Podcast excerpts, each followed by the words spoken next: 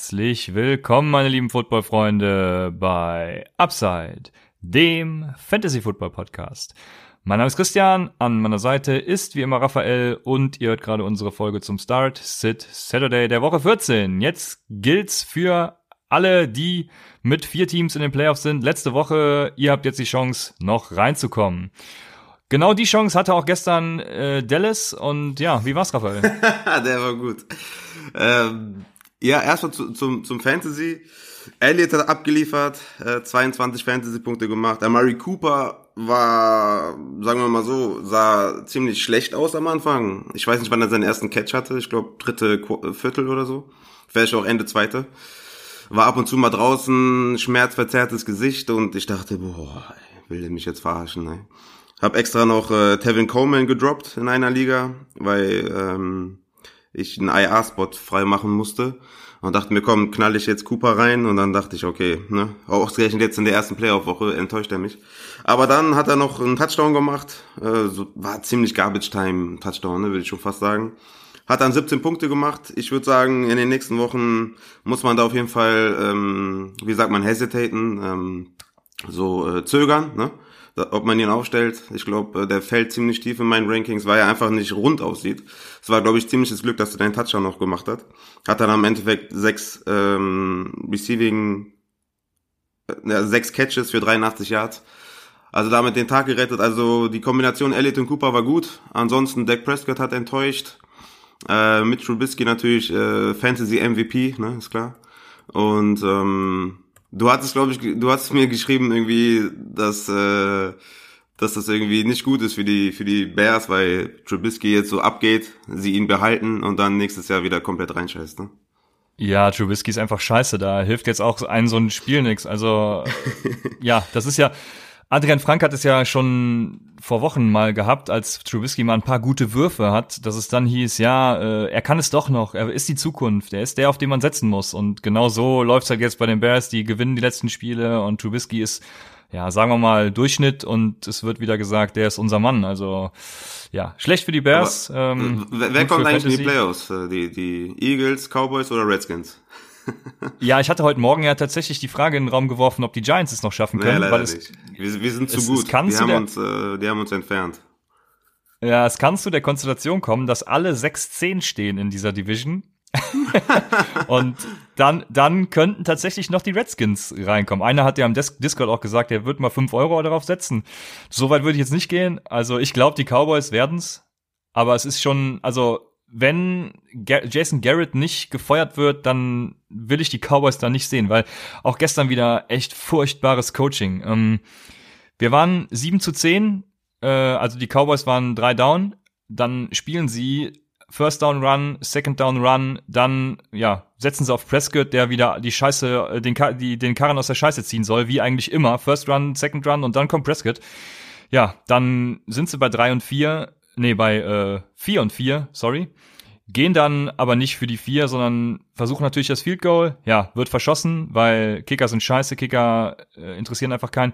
Äh, bezahlt keine Kicker. Und ja, dann stehen vor, sie. Als wenn ich hier im Snap-Podcast äh, wäre. Ja, ja, ja, ist, ist halt einfach so. Ja. Also, und dann stehen sie beim nächsten Ballbesitz. Es war dann Halbzeit, nachdem die Bears den einen Touchdown gemacht haben und in der zweiten Hälfte haben sie den Ball bekommen, stehen sie halt 24 zu 7. Ja, und äh, also es gab noch so ein paar andere Entscheidungen, auch die Fourth Downs, die dann ausgespielt wurden. Also was für Play Calls das waren. Ich habe leider noch nicht die Gelegenheit gehabt, mir die die Coaches Cam anzugucken, auch nur Highlights gesehen bisher, also ein bisschen vorsichtig, aber was ich da gesehen habe, äh, also dieser äh, Run von Ezekiel Elliott bei Fourth and One an der Goal Line, da dachte ich mir nur, wie schlecht ist denn bitte einfach diese Chicago Defense, mhm. dass sie das haben, nicht haben kommen sehen. Ich habe es ja heute dir schon geschrieben. Mhm. Äh, den habe ich letzte Woche schon in meiner Facebook Timeline gesehen, den Playcall. Mhm. Ja, also, ja, also der, der ähm, Run war ich, richtig schlecht verteidigt an der Stelle, ja. Ja, wir, wir machen einfach weiter mit, mit Fantasy, Aber ich freue mich auf jeden Fall, ich, ich, ich, ich, muss gleich mal Twitter checken, weil ich muss auf jeden Fall James Wiebe mal abchecken, was der so für lustige Kommentare wieder rausgehauen hat. Ja, wahrscheinlich das, das gleiche wie ich hier, also das, nee, nicht, nicht schön. Aber ich habe mal äh, eine spannende Frage, und zwar habe ich mir Statistiken von zwei Teams zur Hand genommen. Ich habe Offensive Yards, Yards erlaubt, also gegnerische Yards und die Average Score Margin, das heißt, äh, mit wie viel Punkten Unterschied man gewinnt. Also wenn es 24-7 sind, dann, wie eben in dem Beispiel, dann sind es eben dann 4, 3, machen wir einfach, wenn es 7 zu 10 steht, ist die Marge eben 3. Mhm. So. Und Team A hat Offensive Yards 430 pro Spiel, Team B 390 pro Spiel. Team A hat erlaubt 326 Yards pro Spiel, Team B 369 Yards pro Spiel. Die Average Score Margin ist bei Team A 5,2, also das heißt, die gewinnen mit 5,2 Punkten Unterschied und Team B 3 Punkte Unterschied. Welches Team ist für dich das bessere? Boah, das waren jetzt zu viele Zahlen, um das äh, im Kopf zu ordnen, ehrlich gesagt. Also Team A ist in allem besser als Team B. Aha, ja, dann, ja, dann Team A, ne? klar. Aber ist wahrscheinlich dann ja. Team B. Ja, was ich damit sagen will, äh, vertraut nie auf ähm, Total Stats. Total Stats, mhm. ja, danke. Weil man muss das Ganze immer in Relation sehen. Das erste Team, was viel besser aussieht als das zweite, sind die Dallas Cowboys, die 6-6 stehen jetzt, meine ich, ne? Nee. Und negativ sind die. Ne? 6-7 jetzt sogar schon, ja, stimmt. Ähm, und das zweite Team sind eben die Seattle Seahawks, die die NFC anführen, wie man ja jetzt äh, neuerdings weiß. Von daher vertraut nie auf Total Stats, sondern setzt das Ganze immer ins Verhältnis. Deswegen gibt es eben auch DVO und DVA, lass mich mit dem Scheiß in Ruhe, wie äh, Coach Izume schöne Grüße sagen würde. Hey, lass den Coach in Ruhe. ja, okay, alles klar. Also nur das nochmal ein kleines Shoutout an äh, schöne Stats und keine Total Stats. In der heutigen Folge, wie immer, Start-Sit-Tipps mit vielen Fragen von euch. Wenn ihr uns Fragen stellen wollt, könnt ihr das über Twitter, Instagram, at UpsideFantasy machen oder dem Discord-Channel joinen. Den Link wie immer in der Beschreibung oder auch bei Twitter, das ist ja angepinnt. Gut, dass wir jetzt und schon Raphael, fast sieben Minuten vorüber haben und nicht eine Start und Sit äh, gegeben haben. Deswegen äh, Grüße an diejenigen, die äh, uns wieder unterstützt haben per PayPal vielen Dank dafür. Da, damit auf jeden Fall stocken wir die Minuten auf. Also vielen Dank an der Stelle auf jeden Fall. Ja, das stimmt. Ähm, ja, wir können uns einfach nicht beherrschen, aber dafür gibt's ja euch als Supporter vielen Dank www.paypal.me slash UpsideFantasy oder www.patreon.com slash UpsideFantasy. Vielen Dank an euch. Ja, Raphael, wusstest du übrigens, dass wir Ultras haben? Äh, ich kann's mir denken.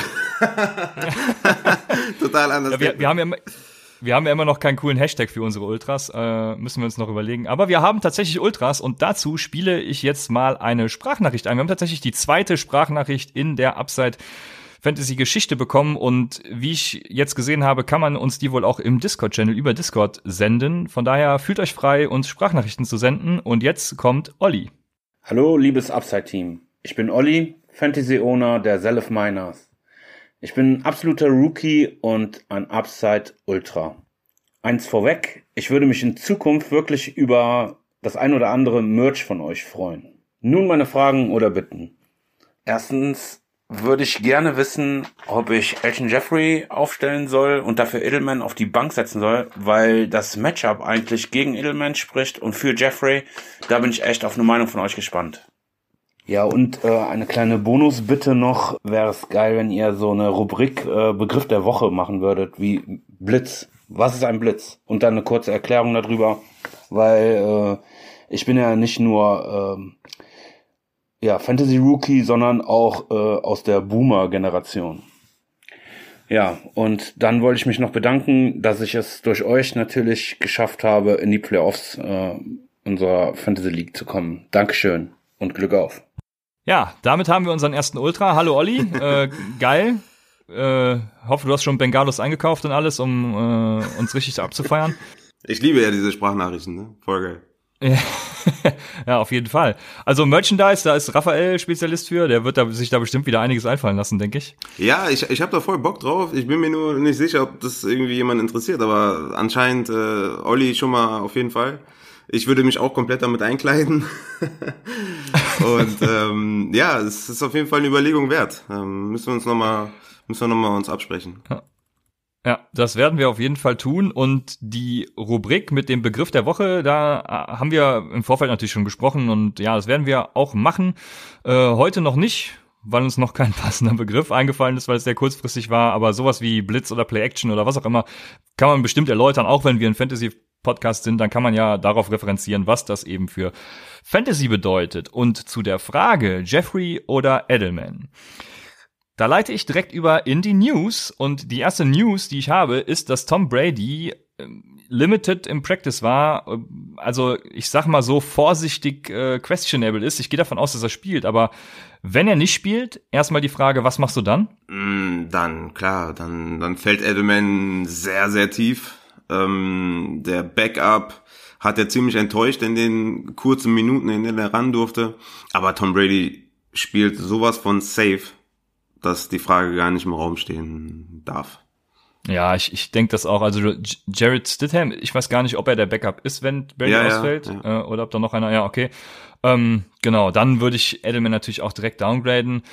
Äh, ansonsten, wenn Brady spielt, wovon wir mal jetzt ausgehen in der Beantwortung dieser Frage, wäre meine Antwort, starte beide. Ähm, ich weiß natürlich nicht, wer sonst noch da ist. Also, also Jeffrey und Edelman sind für mich beides sehr gute Optionen. Jeffrey hatte letzte Woche neun ähm, Receptions für 137 Yards, ein Touchdown bei 16 Targets. Und die Giants geben halt die zweitmeisten Fantasy-Punkte, also sein dieswöchentlicher Gegner, also sein kommender Gegner, so. Die zweitmeisten Fantasy-Punkte an Wide Receiver und dazu noch 18 Touchdowns. Das ist auch eine ganze Menge an Wide Receiver. Jeffrey hatte drei Touchdowns in den letzten drei Spielen. Also, wenn man das jetzt mal zu, ins Verhältnis setzt, dann wird er wahrscheinlich auch wieder zu einem Touchdown kommen. Und wie ich schon mal angeführt habe, die Cornerbacks der Giants, die Andre Baker und Grant Haley, geben die meisten Completed Air Yards over Expectation ab. Ähm, und sie sind auch am schlechtesten bewertet von Pro Football Focus. Also eine schlechte Secondary. Jeffrey, der jetzt wieder da ist und Bock hat, nochmal Gas zu geben weil sie wollen jetzt natürlich, also die Eagles müssen jetzt aufs Ganze gehen und wollen natürlich diesen Playoff-Spot, äh, weil sie an Dallas ja jetzt einfach vorbeiziehen können. Edelman hat in den letzten sieben Spielen aber dazu ähm, ja mehr als zehn Targets gesehen. Das heißt, Edelman hat einen super Floor. KC ist zwar die zweitbeste Defense gegen Wide Receiver, darauf spielt Olli wahrscheinlich mit dem Matchup an, aber im Slot sind sie anfällig und da spielt Edelman mehr als zwei Drittel der Zeit. Ähm, ich würde mal sagen, guck dir deinen Matchup an, weil Edelman spielt um 22.25 Uhr und Jeffrey sogar erst Dienstag. Also ich würde um 22 Uhr einfach mal gucken. Wenn ich Floor brauche, dann an deiner Stelle, dann würde ich Edelman aufstellen. Wenn du schon absehen kannst, dass du, ja, sag mal, hinten liegst, dann würde ich tatsächlich für die Upside Jeffrey aufstellen und sogar vor Edelman haben. Aber das ist äh, meine, das ist, ist schon eine Bold Prediction. Ich glaube, da bin ich ziemlich alleine, oder? Was sagst du? Jetzt habe ich viel geredet, jetzt bist du auch mal dran. Ja, also für mich ist es relativ deutlich, ähm, Julian Edelman der hat in den letzten Spielen wirklich auch abgeliefert. Ich gucke jetzt gerade mal in die Stats rein. Also der war nur zweimal, dass er nicht mehr als, äh, also dass er weniger als zehn Punkte gemacht hat. Ansonsten hat er immer über zehn Punkte gemacht. Die letzten Wochen. Ja, aber er hat auch nie mehr als 18 oder sowas gemacht. Ja, ne? letzte Woche 18, 18,9. ja, okay. Und Woche 5, 21. Ähm, das heißt, er bietet dir auf jeden Fall einen guten Floor. Ähm, ich tue mich immer noch ein bisschen schwer mit, mit Elton Jeffrey. Ich würde sagen, er ist auf jeden Fall ein Start, aber nicht vor Edelman, weil Edelman dir halt auf jeden Fall eigentlich alles bietet, was du brauchst und am meisten Floor und ja, für mich ist es relativ klar Edelman. Ja, ja, ich habe es ja schon erläutert. Floor, Edelman, äh, Upside Jeffrey. Wen würdest du, wenn er jetzt zum Beispiel, sagen wir mal, er hat einen, ich weiß nicht, Robbie Anderson, der bei den Jets spielt, ein sehr gutes Matchup hat. Ähm, Würdest du den vor Jeffrey starten lassen? Nein. Okay. Also da bewegen wir uns dann schon in der Range. Wo ist er bei dir dann Wide Receiver 2 ungefähr mit Upside oder wie? Jeffrey ist mein Wide Receiver 20. Ja. Und Robbie Anderson ist meine 28. Ja, okay. Alles klar. Ja, ich habe ihn nur ein bisschen höher und deswegen ist er bei mir äh, an, an der, er führt die Wide Receiver 2 sozusagen dann an, aufgrund dessen, was ich eben gesagt habe. Ja, ist auf jeden Fall ein super Play, ne? Wie gesagt, die Giants Defense ist wirklich schlecht. Ich denke, er wird gegen Janoris Jenkins spielen.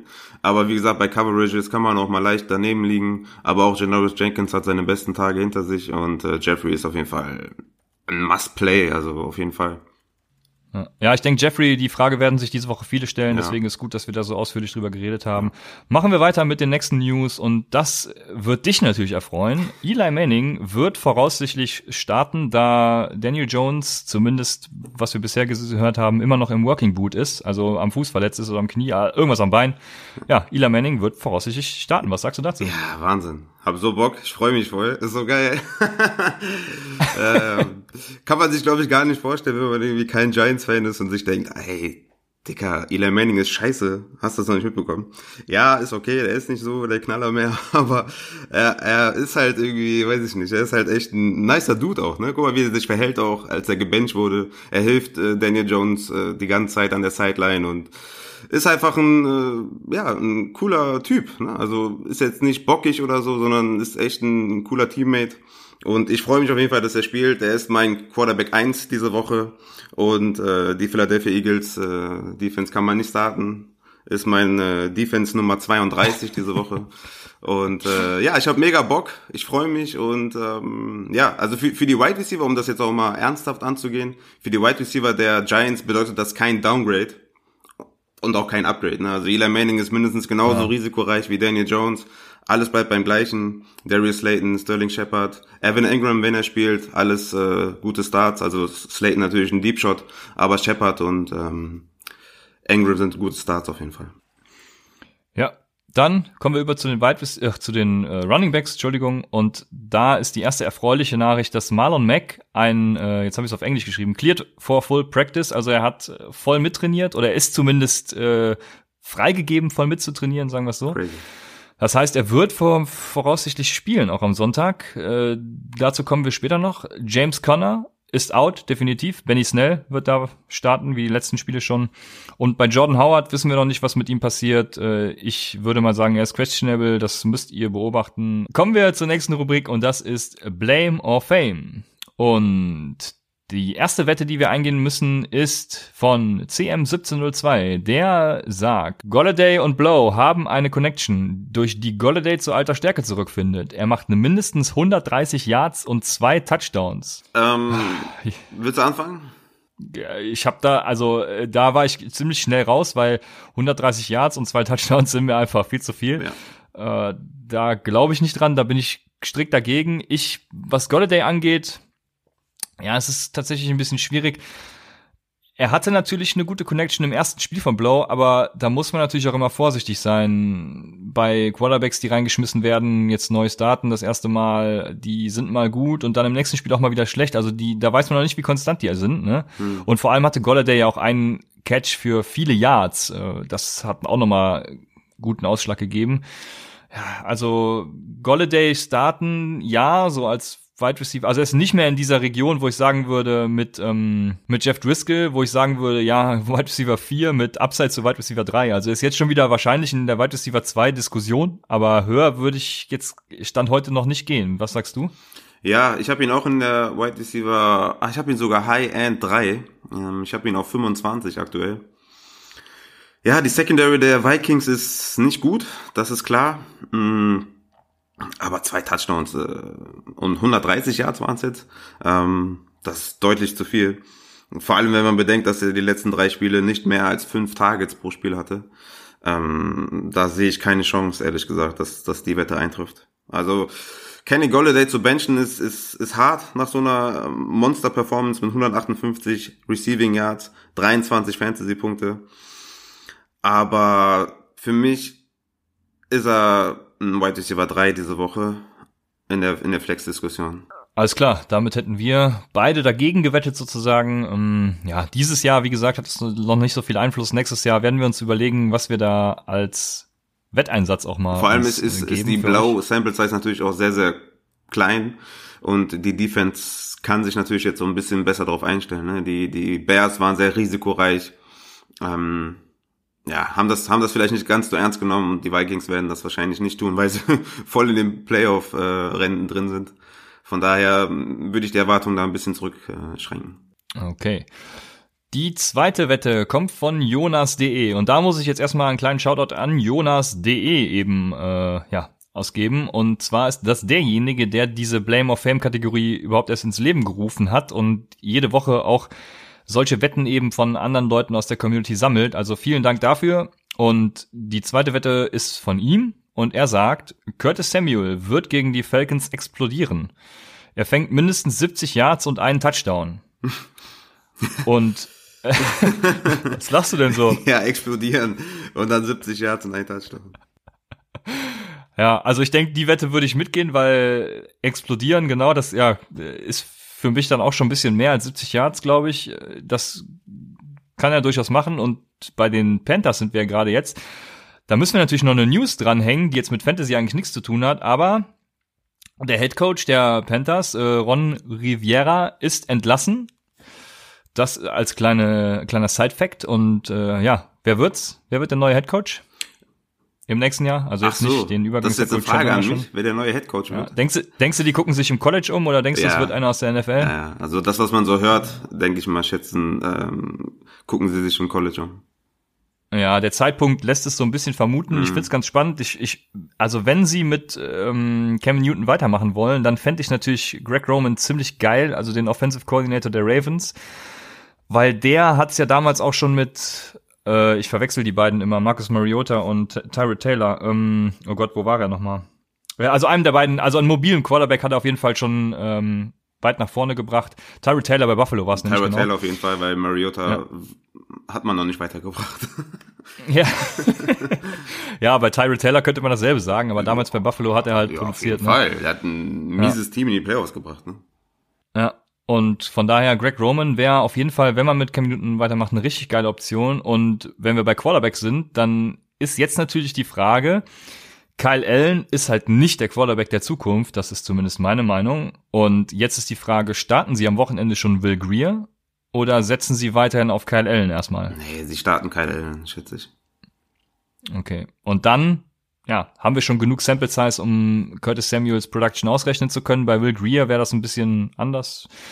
Da wüssten wir nicht, wem er vertraut und dann wen er anwirft, aber Kyle Allen scheint mit DJ Moore zu funktionieren. Curtis Samuel kriegt auch die Air Yards. Also ja, ich warte immer noch auf Curtis Samuel Breakout, Curtis Samuels Breakout Game und äh, Mhm. ja, ich bin bei dir. Das wird diese Woche passieren, Jonas. Ja, ich, ich, ich bin dagegen.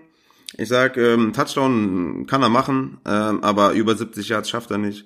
Hat zweimal in der Saison erst äh, die 70 Yard Marke geknackt und ich sag, er wird es diese Woche nicht schaffen und bin dagegen. Okay. Ich bin übrigens dafür, dass sie Will Greer starten, nur um das nochmal äh, festzuhalten. Ja, Aber Sinn. kommen wir- Würde Sinn machen, ja. Ja. Danke sehr. Ja, hör mal, ich weiß doch, dass dich das aufbaut. Ah, dann können wir jetzt weitermachen mit den Start-Sit-Empfehlungen der Woche. Und ich beginne mit den Quarterbacks. Und mein erster Quarterback ist Carson Wentz von den Philadelphia Eagles, der gegen die New York Giants spielt. Ich hatte bei Olsen Jeffrey eben schon gesagt, wie schlecht die Secondary der Giants ist.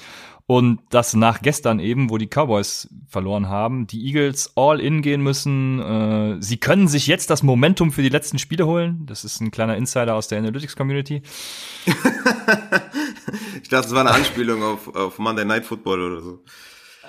Äh, ja, das Momentum. Ja, weil, ja, genau, äh, weil da sagen die das auch immer. Nach jeder, nach, je- Ja, nach okay, okay. Egal was passiert. Oh, das Momentum changed. Oh, das, das war geil auf jeden Fall. Ja, also die Eagles können sich auf jeden Fall jetzt das Momentum holen und ja, äh, Carson Wentz ist zwar eher so eine Boom- oder Bust-Option dieses Jahr, aber ähm, jetzt hat er, man weiß es bei Nelson Aguilar noch nicht, der ist noch nicht wieder voll genesen, sage ich mal, aber er hat auf jeden Fall Ocean Jeffrey wieder und seine Receiving Options sind wieder da, er hat auch seine O-Line back, er muss einfach liefern jetzt und die Giants sind in den letzten Wochen einfach komplett mies gegen Qual also gegen alles eigentlich, aber auch gegen Quarterbacks.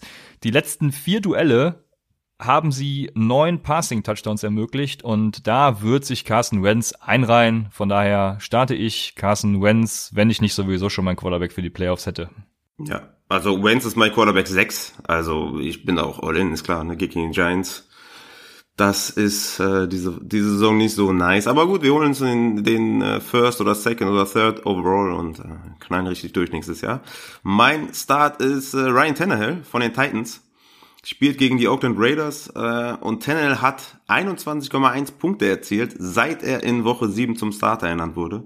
Und die Defense der Raiders hat 27 Touchdowns abgegeben. Das sind die drittmeisten in der NFL und im Durchschnitt 21,2 Punkte pro Spiel an Quarterbacks abgegeben. Das sind die viertmeisten in der NFL.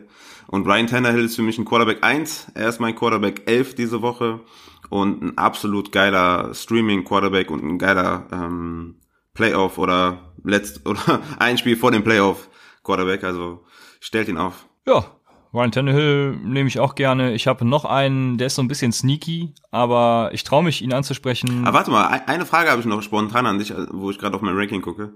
Wen würdest du starten? Ryan Tannehill at Raiders oder Sam Darnold zu Hause gegen die Dolphins? Gegen die Dolphins weiß man halt nie. äh, wird da gelaufen oder also wird viel gelaufen, führt man früh oder ist es tatsächlich ein enges Spiel und, und sie werfen, wobei die Dolphins ja zuletzt ganz gut aussahen. Hm. Ja, schwierig. Also ich, ich würde, glaube ich, Tennell nehmen. Ja, ich habe Tennell auch über, über Donald. Und was mit Josh Allen? Würdest du Josh Allen über den beiden starten oder nicht? Äh, Josh Allen, oh, bei, jetzt habe ich, jetzt, jetzt bist du hier äh, ziemlich spontan. Genau, gegen Baltimore. Nee, gegen Baltimore würde ich Josh Allen nicht über den beiden starten. Ja, habe ich auch nicht. Okay, sind wir uns einig, nice. Ja, hervorragend, dass das nochmal passiert hier. Ja. Vielleicht stimmst du mir auch bei meinem Sneaky Pick zu, weil ich glaube, du hattest ihn als Waiver Ich bin mir gar nicht mehr sicher. Und das ist äh, ähm, Vornamen. Ryan. Ich, hab, ich hab's echt nicht mit Namen, ne? Das ist wirklich fürchterlich. Äh, Ryan Fitzpatrick gegen die New York Jets. Und kannst du mir oder weißt du, in welcher Region sich Ryan Fitzpatrick seit Woche 9, da haben sie das letzte Mal gegen die Jets gespielt, ungefähr bewegt? Äh, ist er Quarterback Top 5, Top 10, Top 20? Ach so, ja. Boah. Top 10? Boah. Weiß ich nicht. Ich, ja. ich würde sagen, das ist ein Fantasy Quarterback 1, sagen wir einfach mal.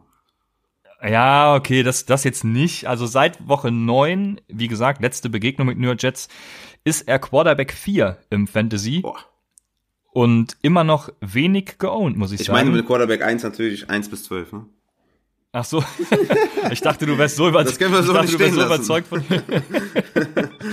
dass du so überzeugt von ihm warst, dass er, äh, ja, er ist, äh, ja, wie kann man Ryan Fitzpatrick auch nicht mögen, ne? Also, ja, klar. Ja. Aber auf jeden Fall, genau. Er ist seit Woche 9 Quarterback Nummer 4 und in drei von fünf Spielen hat er mehr als 20 Fantasy-Punkte gemacht, inklusive eben diesem Spiel gegen die New York Jets, gegen die er jetzt wieder spielt. Die Jets haben vier der letzten sechs Quarterbacks ein, ich hab's mal Boom-Outing genannt, gegeben, also äh, viele Punkte zugelassen.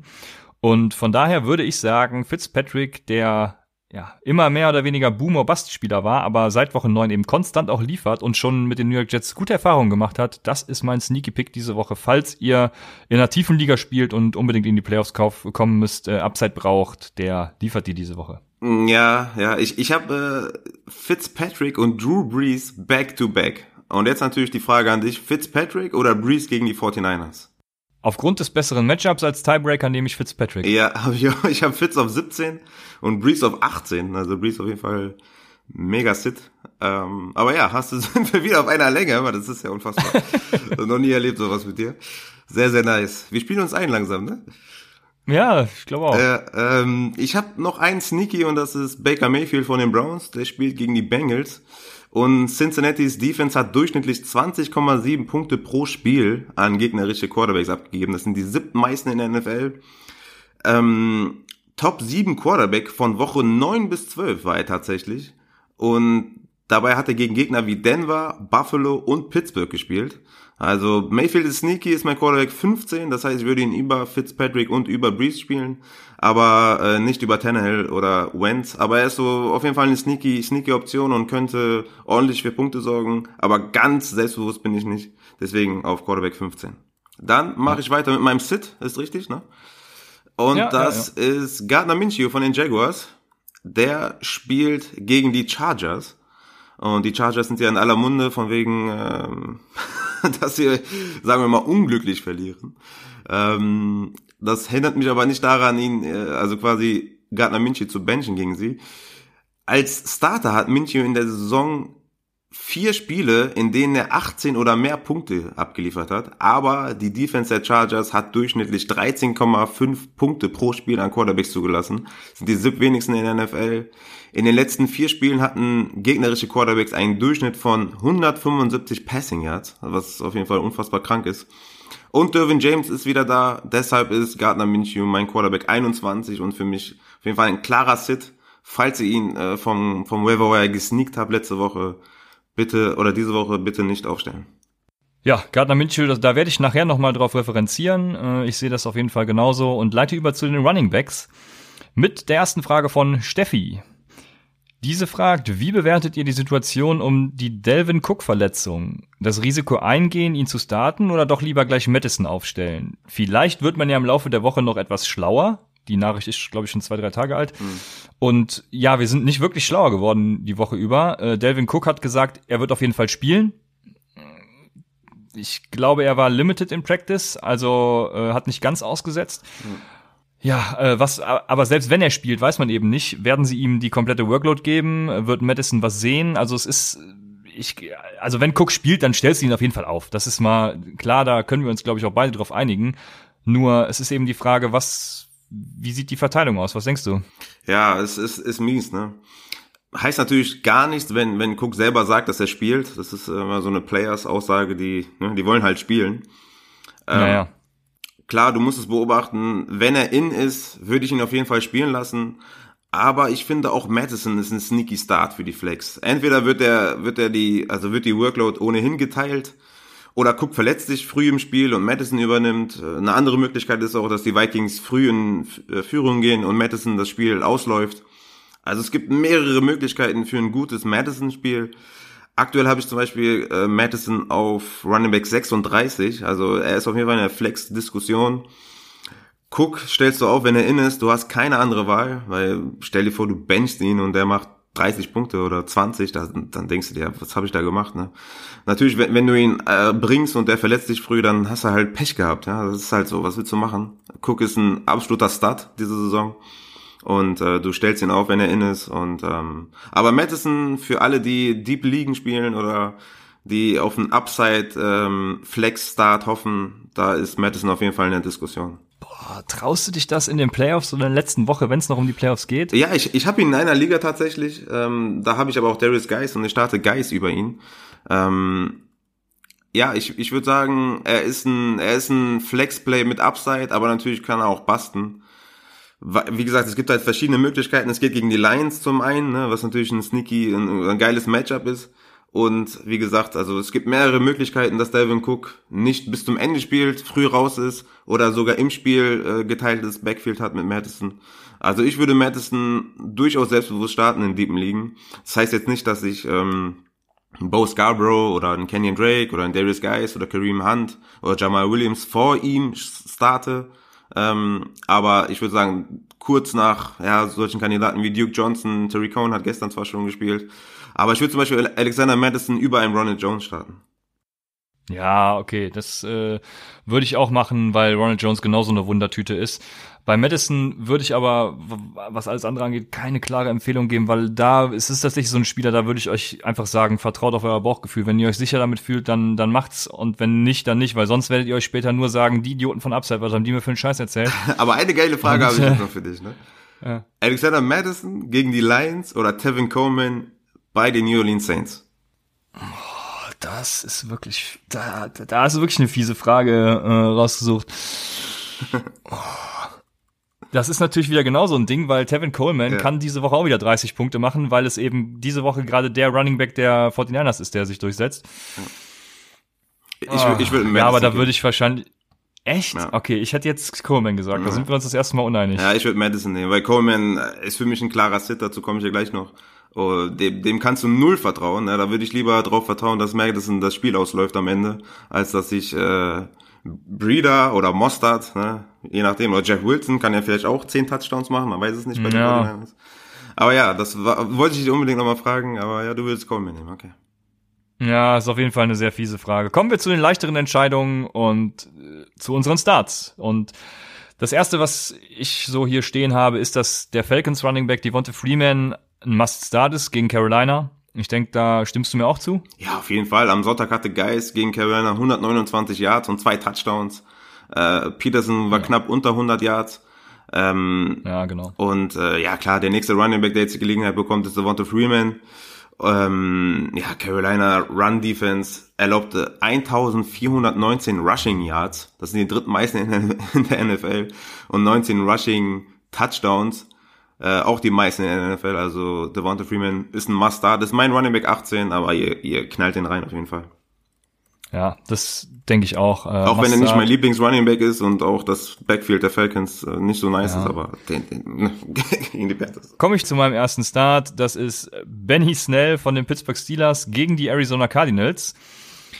Und dazu muss man sagen, die Cardinals Run Defense ist besser als die Pass Defense, aber immer noch nur Nummer 16 nach DVOA. Ähm, und Nummer 15 im Fantasy-Punkte abgeben gegen Running Backs. In jedem Spiel dieses Jahr haben sie mindestens 100 Yards auch an Running Backs zugelassen, ist mir mal aufgefallen. Dazu auch drei Touchdowns in den letzten drei Spielen. Ja, also wem das noch nicht reicht, an Gründen, um Benny Snell zu starten, Connor ist wie gesagt out. Das Spiel wird vermutlich aufgrund auch der guten Defense von Pittsburgh schnell entschieden sein. Ich habe mal nachgeguckt und mich sehr gewundert. Die Defense der Pittsburgh Steelers ist auf Rang 3 und natürlich wie alle anderen weit hinter San Francisco und den New England Patriots, aber immer noch ein gutes Stück vor der vierten. Also die, die, die Pittsburgh Steelers haben eine hervorragende Defense. Ja, man merkt, dass du ohne, sagen, ohne Defense und Special Team im, im Fantasy spielst, ne? Warum? Sind sie da schlecht? Nee, da sind sie mega gut die, die Steelers. Ach so. Hm. Äh, ja, ich meinte aber nach DVOA auf, also nach Real Football okay. Stats auf Nummer drei. Ähm, von daher wird das Spiel, denke ich, schnell entschieden sein, weil die Cardinals haben eine scheiß Defense und wenn sie denn mal läuft, nicht so wie letzte Woche, eine gute Offense. Und wenn die gute Offense gegen die gute Defense spielt, dann und also ja, es ist klar, was ich sagen will. Das Spiel wird schnell entschieden sein und Sneller das Backfield für sich. Letzte Woche 16 Carries, davor 21. Ja, und äh, wie gesagt, die 100 Yards, die die Cardinals immer zulassen, plus dann eben den Touchdown, die sie in den letzten drei Spielen zugelassen haben, das nehme ich sehr gerne an. Das sind schon mal mindestens 16 Punkte, je nach Scoring-Format halt. Äh, von daher, Benny Snell, schmeißt ihn rein, der holt euch äh, den Playoff-Spot. Ja, und mit, mit Devlin Hodges werden sie auf jeden Fall viel mehr in Scoring-Möglichkeiten kommen. In der Red Zone, in der Ten Zone, in, ne, an der Goal-Line, überall. Von daher, Benny Snell ist auch mein Running Back 23. Ich starte ihn selbstbewusst in zwei Ligen tatsächlich und äh, ist auf jeden Fall ein nicer Start. Mein Start ist äh, James White, der Running Back der New England Patriots, äh, spielt gegen die Chiefs und James White hatte einen Season High von 37,7 Punkte am Sonntag. Er hat zweistellige Punkte in neun von elf Spielen tatsächlich. Das äh, muss ich mir nochmal auf der Zunge zergehen lassen. Das ist auf jeden Fall eine krasse Stat. Und die Kansas City Defense hat 30,4 Punkte pro Spiel zugelassen, das sind die meisten in der NFL. Und das Interessante dabei ist, ganze fünf Receiving Touchdowns an Running Backs zugelassen, die viertmeisten in der NFL. Und weiterer Fun Fact, die Chiefs erlaubten in den letzten fünf Spielen 82 Receiving Yards im Schnitt an Running Backs. Und White hat die viertmeisten Targets aller Running Backs. Und äh, mit seinem hohen Floor ist er ein Must-Start, ist mein Running Back 22 und ähm, ich starte ihn komplett selbstbewusst äh, wenn ich ihn hätte. Ich habe ihn leider in keiner Liga. Aber wenn ihr ihn habt, müsst ihr ihn starten. Für mich gibt es eigentlich nicht viele Wege, in der Zwölferliga mit einer Flex James White auf der Bank sitzen zu lassen. Ja, wir hatten es in, in irgendeiner Folge vor den Drafts schon mal angesprochen gehabt, dass James White genau das passieren wird, was ihm auch letztes Jahr in der NFL-Saison passiert ist. Er ist im Draft ja total weit gefallen, war irgendwie, keine Ahnung, 90, 100, was weiß ich nicht was. Und da haben wir nämlich schon gesagt, das ist wieder genau wie letztes Jahr, wo er dann irgendwie ein solider Running Back zwei oder war er sogar eins? Ich weiß es gar nicht. Auf jeden Fall ist er letztes Jahr noch mehr eskaliert als dieses Jahr. Und dieses Jahr kommt er halt auch wieder. Ich glaube, der war und Top 10. Bringt euch, ja, das kann sehr gut sein, genau. Und bringt euch eben genau das, was Raphael eben gesagt hat. Also ich würde James White auch auf jeden Fall starten lassen. Ich sehe bei Sony Michel zwar auch den sehe ich nicht so schlecht, wie er im Moment ist und wie schlecht ihn auch alle machen. Aber ähm, ja, James White habe ich auf jeden Fall dann auch lieber als Sonny Michel. Ich habe die Back-to-Back. Ja, siehst du, dann siehst du ihn auch nicht so schlecht. Ja, ja. wir waren ja schon immer ein bisschen Sonny Michel biased und Believer, deswegen dürfen wir davon natürlich nicht abrücken. Ja, aber gegen die Chiefs sind es auch. ja. Aber wen ihr auf gar keinen Fall aufstellen solltet diese Woche, und da sind wir wieder beim selben Matchup, ist Kenyon Drake von den Arizona Cardinals gegen die Pittsburgh Steelers. Und ja, gut, jetzt habe ich, jetzt wiederhole ich mich. Pittsburgh ist nach DVOA die drittbeste Defense, die viertbeste gegen den Pass, die fünftbeste gegen den Run. Kein Running Back hat seit Woche fünf einen Touchdown gemacht gegen die Pittsburgh Steelers. Ja, und Arizona ist zwar die zweitbeste Rush-Offense nach DVOA, aber da ist eben auch Kyler Murray mit einberechnet und Drake ist meines Erachtens sehr Touchdown-abhängig jetzt gegen die Steelers diese Woche und den kann eben auch Murray erlaufen und wenn überhaupt ein Touchdown erlaufen wird gegen die Steelers. Ja, alles sehr schwierig. Äh, dazu kommen eben noch David Johnson und Chase Edmonds, die ihm ein bisschen was klauen werden. Ich glaube nicht viel, aber Kenyon Drake, meine Sit-Empfehlung. Ja, ist mein Running Back 30, also ich würde ihn auch eher sitten und mich umsuchen oder umschauen nach anderen Optionen. Ich hätte in der Championship Week oder in den Playoff Week äh, hätte ich auf jeden Fall Schiss, ihn aufzustellen. Hm, würdest du Bo Scarborough gegen die Vikings starten oder Kenyon Drake? Boah, das ist auch wieder eine fiese Frage. Gar keinen? Ist das eine Option? Gar keine ist auch eine Option, wenn du dann äh, Darius Geis oder Kareem Hunt nimmst. Dann, äh, Ja, Darius Guys würde ich weit vor den nehmen und Kareem Hunt auch. Ja, ja, ja. ja, ich bin heute gut drauf, ne? Ich habe ein paar geile. Ja, ja, ja. Weil ich guck mir, wäh- während du dein Take machst, gucke ich mir so mein Ranking an und dann denke ich mir, ah, guck mal. Und dann dachte ich so, Ja, schon. ich frag mal Sehr nach. gut, äh. Ja, ein bisschen ärgern. Aber was würdest du jetzt machen? Drake oder Bo Scarborough? Komm, du musst dich entscheiden. Boah, wenn ich mich entscheiden müsste, boah, Halleluja, gegen die Vikings ist natürlich auch. Pff, Mies, ne? da würde ich, ja, da würde ich auf die zweitbeste Rush-Offense nach DVOL vertrauen und äh, darauf hoffen, dass Kenyon Drake irgendwas erreicht. Mm, Ja, ich würde auch eher Drake als Bo Scarborough spielen. Aber machen wir weiter mit meinem Sit. Und ich habe mir hier aufgeschrieben, alle Colts Running Backs. ich werde gleich noch ein paar andere Spieler nennen, aber einfach mal so, Marlon Mack spielt ihr auf keinen Fall. Ähm, selbst wenn er jetzt zurückkommt, was eh an sich schon krank ist. Ähm, ja, ihr, ihr könnt ihn nicht spielen gegen Tampa Bay Buccaneers. Wer weiß, wie viel Workload er bekommt. Wer weiß, äh, wie limited er ist. Äh, wir haben es gesehen bei Jonathan Williams. Dann, äh, also erstmal war Jonathan Williams der klare Leadback. Dann kam Jordan Wilkins wieder. Dann gesplittet, dann Naeem Heinz, dann der, dann dies. Also du hast da vier Running Backs, die potenziell Carries bekommen gegen die Tampa Bay Buccaneers. Also du startest absolut gar keinen von denen. Auch nicht Marlon Mack. Ich denke mal, der ist, äh, also viele haben ihn und ähm, klare Sit-Empfehlung von mir. Für dich auch, oder? Ja, äh, auf jeden Fall. Ja. Also gegen Tampa, ja klar. Okay. Um jetzt nochmal einen Spieler speziell zu nennen, würde ich jetzt mal Tevin Coleman nehmen von den 49ers gegen die Saints. Äh, wir dachten alle, Tevin Coleman wird in vielen Championship-Teams sein, zumindest dachte ich das. Äh, als ich ihn in zwei Ligen von Waverwire geholt habe, dachte ich äh, zumindest, okay, das ist ein Mega-Stil und äh, läuft.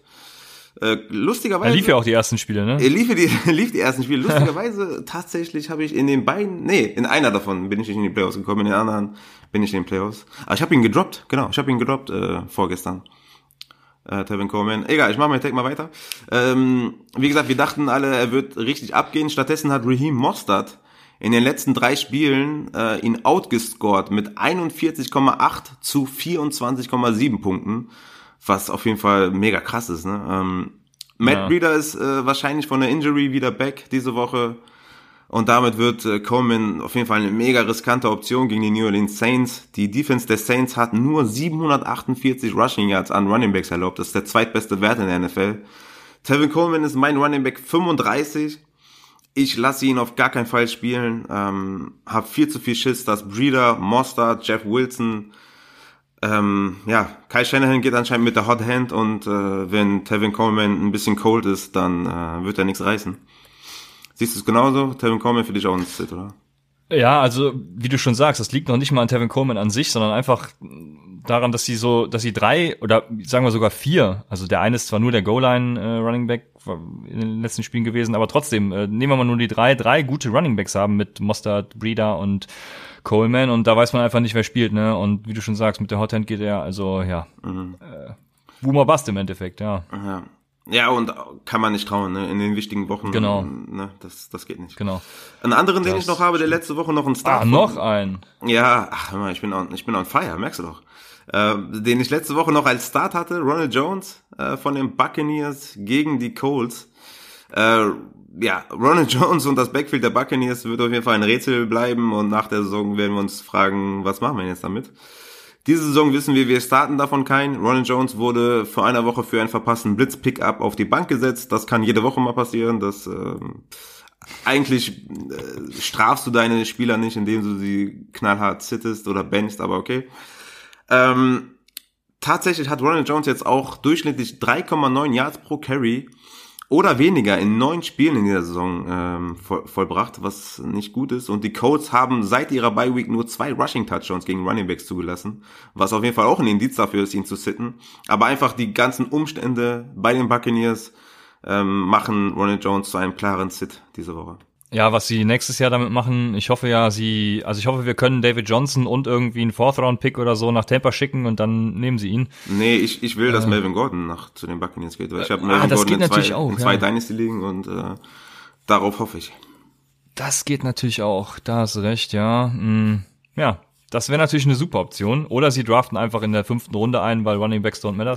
Ja, das Don't matter, aber ähm, Das ist eine andere Story für sich. Äh, ja, Ronald Jones habe ich ja eben schon mal, glaube ich, gesagt, sind, bin ich dabei. Äh, wann würdest du anfangen, Running Back zu picken? Sagen wir mal, du hast jetzt, sagen wir mal, bestes Beispiel ist ja eigentlich aus Saquon Barkley. Ne? Ich meine, Jahrhunderttalent, dies, das. Würdest du so einen in der ersten Runde, also nicht mit dem, mit dem, sagen wir mal, den, den, den ersten zehn Picks, aber würdest du so einen in der ersten Runde, so letzte, so vielleicht Ende letzte Runde picken, in Saquon Barkley? So wie Sony Michel? ja, du kannst, ja.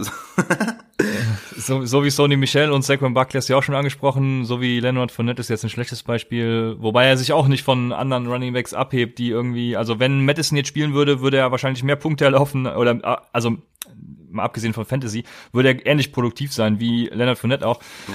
Von daher, äh, ich würde ein Running Back irgendwo ab Runde drei, würde ich sagen, picken, wenn nicht sogar noch tiefer, weil, ja, Running Backs don't matter. Mhm. Also äh, ich würde auch sagen, so ab Runde 3 ist, ist das auf jeden Fall vertretbar. Alles vorher, klar ist Saquon Barkley ein Jahrhunderttalent, aber du siehst ja jetzt auch, ne? Er war banked up, dann hat er sich verletzt. High Ankle Sprain und seitdem ja. ist er nicht produktiv. Natürlich stellt sie ihn auf in Fantasy, ist ja keine Frage. Aber da siehst du halt, es geht so schnell bergab mit Running Backs. Das heißt jetzt nicht, dass Saquon Barkley nächste Saison scheiße ist. Er wird sich auskurieren und dann wird er wieder krass zurückkommen. Aber du hast halt immer die Gefahr, dass sie sich verletzen und deswegen macht so ein ja, mit den, mit den ersten zehn Picks macht es keinen, definitiv keinen Sinn, egal wie gut ein Running Back ist, einen Running Back zu picken. Und ich würde auch sagen, ab Runde drei kann man einen nehmen. Aber das ist jetzt irgendwie komplett off topic, lass uns weitermachen. Ja, genau. Es gibt ja auch Studien drüber und alles, aber die habe ich jetzt gerade aufgrund deiner wieder mal spontanen Frage natürlich nicht vorliegen. äh, aber die gibt's und nee, ich, ich würde irgendwann, irgendwann später picken. Äh, bist jetzt durch? Ja. Ja, hervorragend. Dann kann ich mit Fragen weitermachen. Und die nächste Frage kommt von Abgrätscher. Der fragt, äh, eine Frage zur Aufstellung auf der Flex in Full PPR. Welcher der drei folgenden soll es werden? Kareem Hunt gegen Cincinnati, Lockett gegen die LA Rams oder Sutton gegen Houston? Und ich finde, alle drei haben Probleme. Hunt hat das Volume-Problem, Lockett, dass er irgendwie zum Boom- oder Bust-Spieler geworden ist. Sutton kriegt einen Rookie-Quarterback an die Hand und ja, wie gesagt, ich sehe mit allen drei Probleme, würde aber an dieser Stelle mit Sutton gehen, weil Sutton einfach ein Biest ist. Also das letzte Spiel, das wird er so wahrscheinlich morgen, ähm, doch, wenn ihr hört, morgen, morgen nicht wiederholen, aber Sutton ist einfach ein guter Wide Receiver, hat eine gute Chemie gehabt mit, ähm, ähm, sag schnell, Drew nicht Will Greer, die verwechsel ich nämlich auch immer, genau, Drew Lock, mit Drew Lock. Und von daher würde ich hier mit Sutton gehen. Ich sehe bei Hand, also die, meine Reihenfolge wäre tatsächlich Oh, nee, das kann ich jetzt so nicht sagen. Aber doch, ich sag's einfach mal. Ich hätte Hand noch vor Lockett, glaube ich. Ähm, also Sutton, Hand, Lockett, hm. wo wir uns dann wieder uneinig sind. Aber ich gehe auf jeden Fall mit Sutton, wenn was seine Frage Ja, aber das ist uneinig. Also ich, ich habe bei mir auch stehen, würde Sutton nehmen, der ist ein Biest. ähm, Hand ist, so ist es. ja, ist so. Äh, Hand ist sneaky. Ich, ich habe ihn auf Running Back 26, also ich bin gar nicht so weit weg von dir. Mm, ich habe Sutton auf 16, Lockett auf 25 weil Lockett seit seiner Verletzung äh, nichts mehr gerissen hat. Dem kannst du in den Playoffs nicht trauen. Ähm, hatte jetzt vier Fantasy-Punkte, vier Fantasy-Punkte und null Fantasy-Punkte in den letzten drei Wochen. Mit vier, zwei und drei Targets. Ähm, also ich stelle Lockett auf jeden Fall nicht auf. Das ist wieder so eine Sache. Ne? Ich habe ihn auf 25. Heißt jetzt aber nicht, dass ich einen Wide Receiver 30, den muss ich jetzt mal kurz gucken, ähm, dass ich jetzt äh, vielleicht einen Robbie Anderson oder Will Fuller nicht über einem Lockett starte. Ähm, das ist einfach nur ranking-wise, aber ich, ich traue Lockett nicht. Also wenn ihr ihm traut, dann könnt ihr ihn natürlich bringen. Aber für mich ist das ein Sit. Ich starte ihn in einer Liga, habe ich ihn, da starte ich ihn tatsächlich auch nicht. Und kurz und knapp, ich würde auch Sutton auf jeden Fall nehmen, ist für mich eigentlich gar keine Frage. Ich würde auch mit der Reihenfolge gehen, Sutton, Hunt, Lockett. Boah, was ist denn heute los hier? da können wir ja weitermachen mit der nächsten Frage. Die kommt von Mr. Schnabel 87 und der will, dass wir zwei Spieler picken. Einmal Tyreek Hill gegen New England, Golladay gegen Minnesota oder Adams und Aaron Jones gegen Washington. Und für mich gehe ich hier mit beiden Packers-Spielern. Äh, das sind äh, Devonta Adams und Aaron Jones. Die haben einfach ein geiles Matchup. Jones ist immer noch der Nummer 1 Running Back der Packers, auch wenn ich äh, auf dem Jamal Williams Hype Train war, aber trotzdem, so ist es halt. Äh, Top 10 Running Back Rest of Season für mich und ja, Adams ist auch klare, die klare Nummer, Nummer 1 auf Wide Receiver, also äh, auch wahrscheinlich ein Top 10 Wide Receiver, habe jetzt kein Ranking hier zur Hand, aber du wirst es mir jetzt bestätigen können, Top 10 Wide Receiver Rest of Season. Golladay ist für mich zu risky, ähm, ich würde mich da nicht von seinem ersten Blow-Spiel blenden lassen. Das ist ähnlich wie mit Sutton, ne? Also ja, geiles erstes Spiel mit ähm, Drew Lock gehabt, aber ja, hier das gleiche mit Blow. Und Hill ist einfach sowieso schon der Boom- oder Bust-Spieler. Und dann noch gegen New England, also da sehe ich, habe ich meine Zweifel bei den beiden. Deswegen wären es für mich Adams und Jones. Ja. Mm, für Boah. mich für mich Devonta Adams äh, ist eigentlich für mich für mich ohne Frage Devonta Adams ist mein äh, Wide Receiver 3 diese Woche, also ist für mich in den Top 3 ähm, gegen die Redskins ich bin gerade im Überlegen mit, mit Tyreek Hill, das, das ist natürlich klar, ähm, Boomer Bass, ne? Also, das kann natürlich sein, dass er in 80 Jahr Touchdown fängt und äh, irgendwie, weiß ich nicht, ne? Noch, naja, noch genau ein, so ist es, ja. ja. Yards after Catch oder so und dann, äh, boah, ist echt schwer, ne? Tyreek Hill zu benchen. Wir haben es ja gesehen äh, gegen die Texans. Da habe ich ja äh, gesagt, ich sollte Hopkins starten und Will Fuller sitten. Tyreek Hill ist für mich halt nochmal eine ganz andere Boomer-Bust-Nummer als jeder andere Wide Receiver. Bei ihm heißt es halt wirklich äh, entweder zwei Punkte oder 32. Ah, deswegen ist es wirklich schwer. Ich würde tatsächlich auch mit Devonta Adams gehen und mit Aaron Jones. Ich bin da ganz bei dir. Ich meine, in, in den Playoff-Wochen ist es natürlich so, dass, dass dein Gegner gut ist. Ne? Da gibt's nur starke Gegner. Deswegen kann man auch Argumente finden, um Tyreek Hill zu starten. Ich würde es aber nicht tun, weil es mir zu risky wäre gegen die Patriots, obwohl ich auch davon ausgehe, dass die, dass die äh, Chiefs das Spiel gewinnen. Aber ich würde auch Devonta Adams und Aaron Jones nehmen. Ja, ich wollte gerade gucken, wann Tyreek Hill spielt, hab's aber jetzt dann nicht mehr geschafft. Also vielleicht ein ähnlicher Advice wie bei Olli, wenn äh, Tyreek Hill und die Packers spät spielen, ich hab's gerade nicht auf dem Schirm, wann genau die Slots sind, mhm. dann guck dir einfach dein Matchup an und äh, entscheide dann eben, je nachdem, ob du Floor oder Upside brauchst, bei Upside Hill und beim Floor dann eben Adams und Jones in dem ja, Fall. Ja, die Chiefs spielen 22, 25 und die ah. Packers um 19 Uhr. Ja, okay, dann empfehlen wir dir Adams und Jones und du hast halt leider verkackt. Nein, du wirst, du wirst safe gewinnen, Digga. Du wirst safe gewinnen, so ist es. Machen wir weiter mit der nächsten Frage, mit der wir dann auch übergehen zu reinen Wide Receiver. Nein, ist es gar nicht der Fall. Oh, ich habe hier was falsch geordnet. Wir kommen zur nächsten Frage und die kommt von Adrian Potthoff. Der fragt, würdet ihr Michel oder Dorset gegen Kansas City höher sehen als zum Beispiel Singletary gegen Baltimore, Golladay gegen Minnesota oder Chark gegen die LA Chargers? Mm, wenn ich die Frage richtig verstanden habe, würde ich jetzt Chark über Golladay und äh, Singletary spielen. Also Chark und Singletary. Was ist jetzt da genau die Frage? Habe ich jetzt, jetzt falsch verstanden? Ob Michelle oder Dorset von den Patriots höher sind als die anderen drei. Ach so.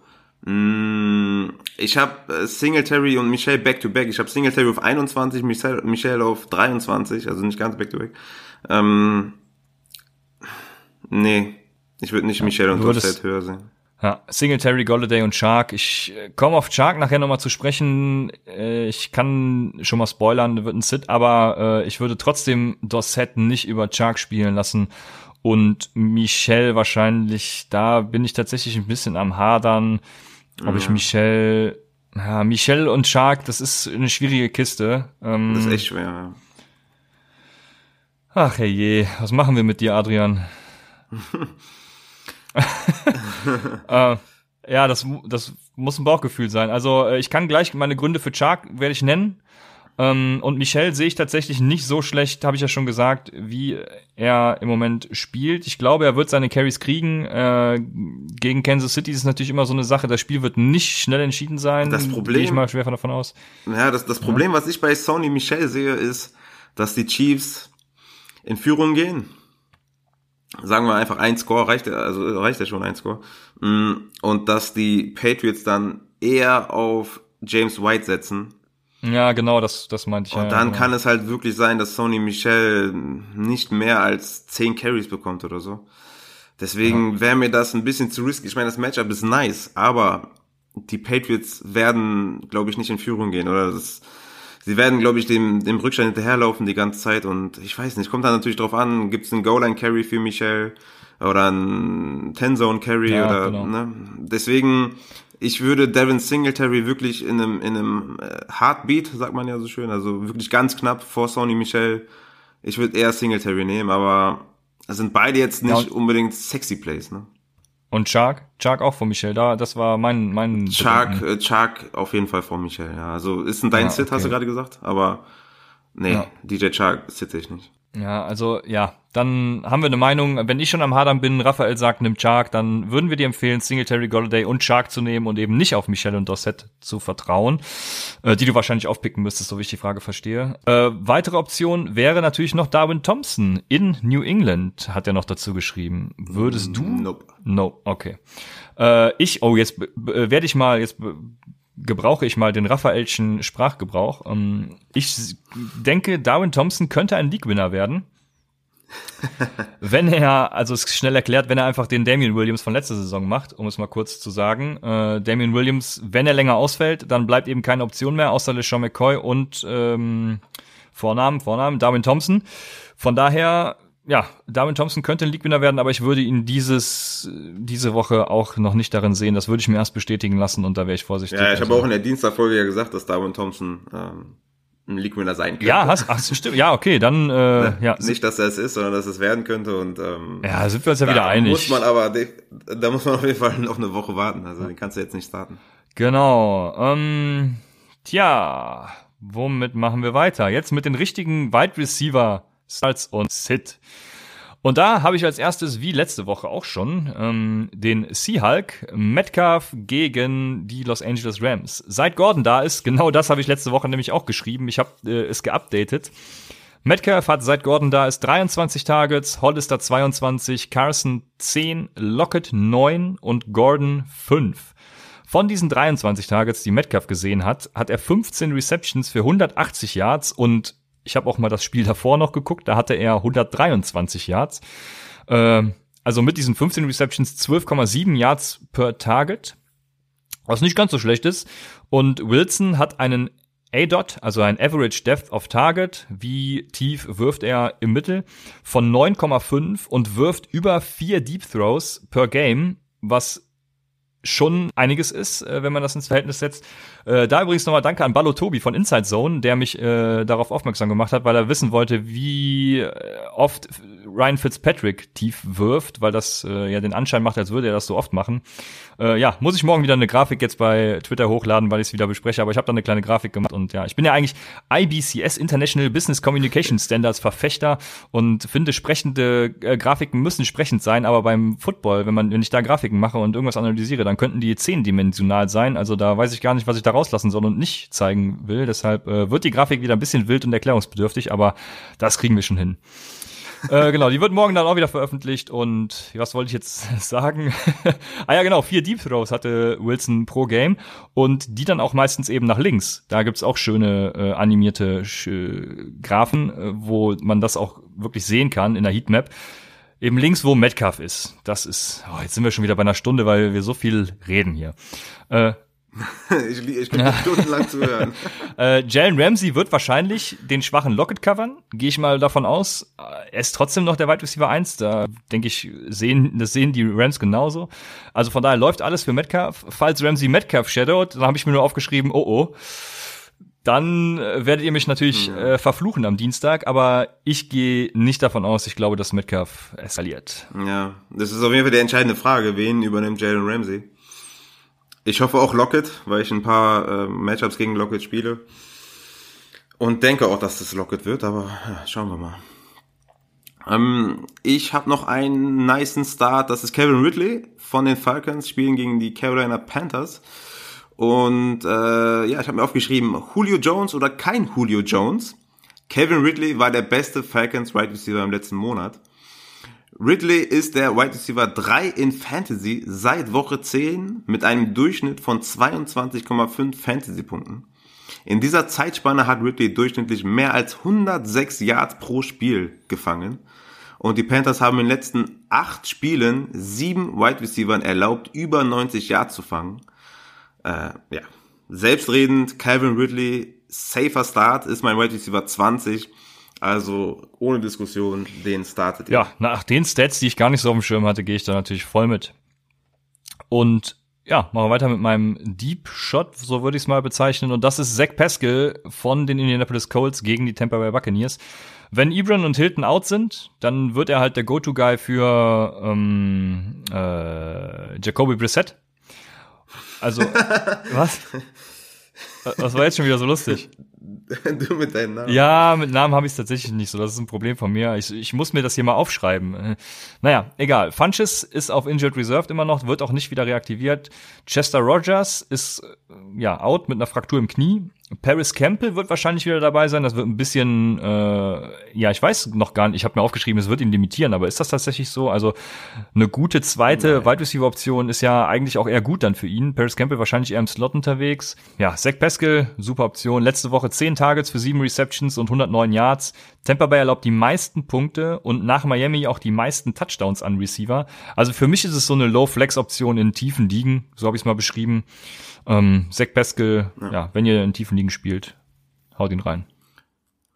Ja, ich habe jetzt noch Devante Park aufgeschrieben. Ich weiß nicht, sollen wir den noch nennen oder ähm, ist das eh klar, dass man den spielt? Ich habe im Discord ein paar Fragen dazu gesehen. Devante Parker ist bei uns eh klar, oder? Der, das ist ja der jetzt wirklich mal ein League-Winner. genau, das ist echt ein League-Winner. Ich habe auch den, ich habe den in drei Ligen, in allen drei bin ich in den Playoffs und in allen dreien ist er fast schon mein Right Receiver 1. Ähm, ja, ich glaube, dann müssen wir den fast gar nicht nennen, nochmal kurz. Ähm, ich habe ihn auf Wide Receiver 12 diese Woche, für mich ein Wide Receiver 1. Ähm, neun Spiele hintereinander, mindestens zehn Fantasy-Punkte, mindestens zehn Tages in den letzten vier Wochen. Und habe noch einen kleinen Fun-Fact. Seit Woche sieben hat jeder Wide Receiver, der mindestens zehn Targets hatte, immer einen Touchdown erzielt gegen die Jets. Ähm, ja, klar, Parker schmeißt er rein. Ist, glaube ich, unser, unser Upside. Äh, ja, so ist es. Und ich mache, also äh, auch ein kleiner Fun-Fact noch am Rande alle Spieler, die unter Adam Gaze scheiße aussahen, äh, sehen nicht mehr unter Adam Gaze gut aus. Gut, dann nehme ich jetzt mal Kenyon Drake von letzter Woche raus, aber äh, davor auch. also wir müssen mal eine Folge machen zur NFL-Politik mit Head Coaches. Ja. Äh, dar darüber äh, haben wir uns ja auch schon äh, privat ausgelassen, wie, wie es sein kann, ja, dass ein Adam Gaze Head Coach ist. Ja, glaubst du, dass was, was muss man denn glaubst du, dass Jason Garrett einen neuen Job findet? Da, guck mal, das ist sowas von safe, ja, ne? eben. dass der einen neuen Job findet. Das ist sowas von safe und das ist einfach Politik und das ist einfach ätzend. Ja. Aber ja, da kann man eine ganze Folge drüber Ja, wir sind schon bei einer Stunde drei irgendwie oder so. Also äh, ja, machen wir eine neue Folge ja, drüber. Komm, ja, wir haben Playoff-Wochen. Ja. ja, ja, stimmt. Ich habe noch einen Sit für euch, den habe ich eben schon angesprochen, DJ Chark und jetzt wird Adrian natürlich wieder die Ohren spitzen. Äh, DJ Chark spielt gegen die Chargers. Die Chargers sind die viertbeste Defense gegen Wide Receiver und vor allem gegen Wide Receiver 1 sahen die Chargers gut aus. Und Dervin James ist jetzt back, also ja, DJ Chark wird wahrscheinlich dann eben auch wieder limitiert sein, wenn Dervin James back ist. Du hast es eben auch schon mal gesagt bei, äh, ah ja genau, bei Gardner Minshew war das. Mhm. Ja, ja. Äh, Chark hatte die letzten drei von vier Spiele weniger als 50 Yards und keinen Touchdown.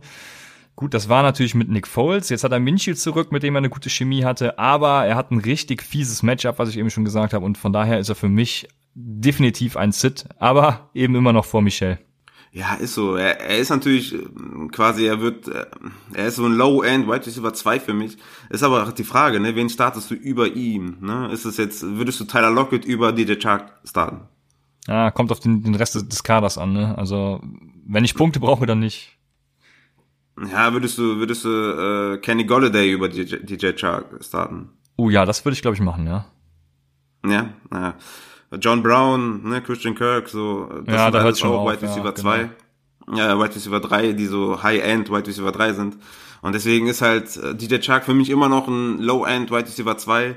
Aber ich würde auch gucken, dass ich vielleicht eine andere Option habe. Aber ich würde ihn dennoch selbstbewusst starten, wenn ich ihn habe. Verstehst du? Weil ja, ich verstehe er einfach, ne, weil er einfach über die Saison hinweg gezeigt hat, dass man ihn trauen kann. Und selbst wenn es ein schweres Matchup ist, ein DJ Chark Touchdown ist immer drin. Und ähm, ja, ich mache mal weiter mit einem, äh, ja, mit einem offensichtlichen Sit. Ich habe ihn nur nochmal aufgeschrieben, ähm, um das nochmal klarzustellen. Das ist Marquise Brown, Hollywood. Der spielt, äh, also von den ähm, Ravens, spielt bei den Buffalo Bills. Und Hollywood hat 49 Receiving Yards nur einmal seit Woche zwei übertroffen. Ähm, was auf jeden Fall sehr erschreckend war. Und Lamar Jackson, was auch, äh, ja gut, nicht erschreckend, aber Lamar Jackson hat nun weniger als 170 Passing Yards in zwei aufeinanderfolgenden Wochen erzielt, was keine gute Kombination ist zwischen Quarterback und Wide Receiver. Und die Bills erlaubten die drittwenigsten Passing Yards in der NFL. Und das alles drei zusammen ist natürlich mega äh, Concerns und Red Flags. Marquise Brown ist ein Sit. Mein Wide Receiver 44. Also er ist wirklich ein Sit. Ähm, ich habe Curtis Samuel, Zach Pascal, Tyrell Williams, alle über Hollywood Brown und ja, ihr sittet ihn auf jeden Fall. Und dann habe ich noch einen, ähm, ja, Sit nicht ganz, aber wo ich sage, ey, wenn ihr den aufstellt, dann sollt ihr euch bewusst sein, dass es ein Boomer-Bust-Option ist. Und das ist Will Fuller von den Texans, spielt gegen die Broncos. Und wie gesagt, Will Fuller ist wohl die größte Boom- oder Bust-Fantasy-Option äh, im ganzen Football. Würde ich jetzt mal so spontan sagen. Fuller hat in allen, bis auf ein Spiel in der Saison, keinen Touchdown gemacht. Also in allen, bis auf ein, keinen Touchdown gemacht. Dieses Spiel ist aber nur zufällig das, wo er drei in einem Spiel erzielt hat. Ne? Also sonst hat er halt keinen Touchdown gemacht. Und die Broncos erlaubten äh, die sieben wenigsten Fantasy-Punkte an Wide Receiver. Und der Wide Receiver 2, also in dem Fall ist Hopkins die 1 und Fuller die 2, hat seit Woche 9 nur einmal einen Touchdown gemacht. Ähm, und damit ist Will Fuller mein Wide Receiver 29. Ich starte ihn selber in einer Liga weil ich ähm, Bock auf ein Boom-Spiel habe und wenn er bastet, bastet er halt, das ist mir egal. Äh, ich spiele gegen einen guten Gegner und da schmeiße ich ihn rein, ähm, weil ich halt all in gehe. Aber rechnet auf jeden Fall damit, dass er basten kann. Er kann aber genauso gut auch boomen. Von daher, ich starte Will Fuller, aber ihr sollt euch auf jeden Fall bewusst sein, dass er genauso gut basten kann. Ja, ja ich gebe dir da vollkommen recht. Äh, er wird, mh, ja, also Hopkins wird Chris Harris sehen gehe ich mal schwer von aus und auch geshadowed werden von ihm. Daher wird Fuller, denke ich, öfters angeworfen und Wide Receiver 2 haben auch zuletzt gegen äh, Denver ganz gut ausgesehen. Denver ist sowieso ein bisschen äh, am Schwächeln, würde ich sagen, was die Defense angeht. Da fällt auch noch ein Defensive Lineman aus. Also ja, also, also Denver zuletzt, ja, Mike Williams, Cole Beasley, Jarvis Landry, die haben eben gut produziert gegen Denver. Für mich wäre Will Fuller sogar ein Deep Shot, aber du sagst es ja, Boom- oder Bust-Option. Der Deep Shot wäre eben genau diese Boom- oder Bust-Option, von daher können wir. Aber Jarvis Landy musst du rausnehmen, weil der ist ja der Wide Receiver 1 von ihm. Ja, ja. ja dem, dem habe ich jetzt nichts entgegenzusetzen, das ist vollkommen korrekt. Um das auch noch zu, um das noch mal kurz zu bestätigen, ne? Also ich habe, äh, du hast mich ja letzte Woche gefragt, ist Jarvis Landry oder, oder Beckham die 1, ne? Ja. Und ich habe Jarvis Landry auf 14 und Beckham auf 15. Oh, um jetzt ist es endlich soweit, ja. Es ist soweit. Alles klar. Dann können wir weitermachen mit den Tight Ends. Da hat Mr. Schnabel 87 den zweiten Teil seiner Frage gestellt und der heißt Ertz oder Doyle? Ertz, easy. Okay, ich sehe es gar nicht so easy, weil aufgrund eben der Verletzung, die ich eben angesprochen habe bei den Indianapolis Colts und weswegen ich Zach Peskel so hoch habe, deswegen hätte ich auch ähm, Vornamen, ne? Doyle so hoch. Jack, ja, Jack, Do ja, Jack Doyle so hoch, äh, genau aus dem Grund, aber Ertz ist natürlich, also ich sehe beide irgendwie in der um die Top 5 äh, Regionen rum, Doyle genauso wie auch Ertz sowieso schon, von daher äh, Ertz startet man immer. Ja, ich habe Ertz, ja? ich habe Ertz auf 4 und Doyle auf 7, also Doyle ist eine geile Option, ja. aber wenn du mich fragst, Ertz oder Doyle, dann ist das easy. Ja, wenn du jetzt eine Flex offen hast, warte, wen hat äh, Mr. Schnabel eben nochmal gefragt? Ah ja, Adams oder Aaron Jones, okay, da startest du kein Doyle vor. Ähm, ja, von daher. Aber Dorset oder Doyle wäre lustig. Äh, äh, ja, das wäre lustig, weil da würde ich, glaube ich, eher Doyle nehmen als Dorset. würde ich auch, ja. ja. Aber ja, starte Erz. Kommen wir zu den Startsits und ich sage Vance McDonald, weil er gegen die Cardinals spielt, das reicht als Begründung. Hab natürlich schon mein Plädoyer für Jack Doyle gehalten, aber ich weiß, Jack Doyle magst du diese Woche auch, deswegen äh, übergebe ich an dich. Ja, genau. Ähm, Thailand der Colts, um das nochmal zu sagen, spielen gegen die Buccaneers. Doyle hat ein Season High von 19,3 Punkten gegen die Tennessee Titans. Äh, und ja, wie du schon sagst, in der verletzungsgeplagten Offense der Colts sollte Doyle wieder eine weitere Chance haben, gut zu liefern. Tampa Bay's Defense hat sieben Touchdowns an Titans abgegeben. Das sind die drittmeisten in der NFL. Wie gesagt, Doyle ist meine Nummer sieben. Ähm, wenn ihr ein Top, wenn ihr, also wenn ihr Top 6 Titans nicht in eurem Roster habt, dann startet ihr auf jeden Fall Jack Doyle. Ja. Hast du noch einen Sit, einen Titan? Ich habe keinen. Ach so, okay, du hast keinen. Ja, dann hole ich wieder die Karre mal aus dem Dreck und äh, aber bin mal gespannt, was du dazu sagst, weil ich habe mich da ein bisschen schwer getan im Ranking, wo ich Jerry Cook ranke es war nicht so einfach, nachdem ich dann Research betrieben habe, war es dann für mich relativ klar, dass ich ihn downgrade. Aber okay, ich fange mal an. Jerry Cook äh, von den Saints. Boah, das war jetzt schwer. Ich wollte gerade Raiders sagen, aber habe dann noch Saints geschafft. Äh, gegen die 49ers. Und ähm, ja, Cook hat mindestens 74 Yards in drei seiner letzten vier Spiele erzielt, was natürlich richtig Bombe ist. Und im letzten Spiel hatte er einen, äh, einen Red Zone Drop hatte noch irgendwie einen, einen 40-Yard-Catch fast gehabt, den er dann noch gedroppt hat. Also er hatte viele Möglichkeiten. Und in zwei seiner letzten drei Spiele sogar jeweils einen Touchdown gemacht. Aber kein Team ist härter, wenn es darum geht, Tight End in dieser Saison zu verteidigen, als die 49ers. Denn kein Tight End hat bisher mehr als 62 Yards gegen die San Francisco 49ers erzielt. Und seit Woche 2 haben sie insgesamt nur zwei Touchdowns an Tight Ends abgegeben. Deswegen ist Cook mein Tight End 13 im Endeffekt, weil ich sage, das ist mir zu heikel. Er hat zwar geliefert, aber ich würde sagen, jetzt ist die Zeit, wo ich äh, ihn nicht starte. Ähm, ich weiß nicht, ob ich ihn vielleicht noch so Richtung 12, 11 bewege. Aber ich habe ihn jetzt erstmal auf 13 ähm, und sage, er ist für mich ein Sit. Ja, also allein aufgrund des Matchups bin ich da bei dir. Die San Francisco 49ers sind einfach, ja, hätte ich keine Lust, einen Titan zu spielen.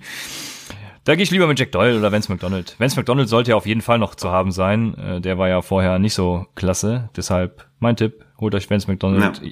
ja. würdest du Jared Cook behalten und Vance McDonald für wen anders droppen oder meinst du, man kann ihn droppen? Ich habe den Schedule gerade gar nicht parat. Ja, habe ich leider jetzt auch nicht mehr Okay, Kopf. dann mm. äh, sagen wir einfach, äh, holt euch McDonald für Jared Cook. Aber ich würde ich würd generell äh, zwei Tight Ends im Roster haben wollen äh, in, in den Playoff-Wochen, um da halt zu streamen. Ne? Ja, okay, das ist wieder ein anderer Ansatz. Als, ja, so. das ist wieder bei mir anders. Ich habe lieber äh, Upside of Wide Receiver irgendwie, die ich. Wobei, ja, du hast schon recht. Also gerade in den Playoffs hat man jetzt Wide Receiver auf der Bank, die man sowieso, wo man jetzt schon weiß, den starte ich niemals. Zum Beispiel, wenn ich so einen Will Fuller hätte äh, in einer, ich weiß nicht, in einer, ich glaube selbst in der Zwölferliga, ähm, ja, da, da, da würde ich mir zu oft einfach denken, der ist Boom oder Bass, den spielst du nicht und der würde bei mir nur auf der Bank versauern, äh, sofern eine Verletzung kommt. Von daher macht es schon Sinn, was du sagst, das äh, kann ich verstehen, ja.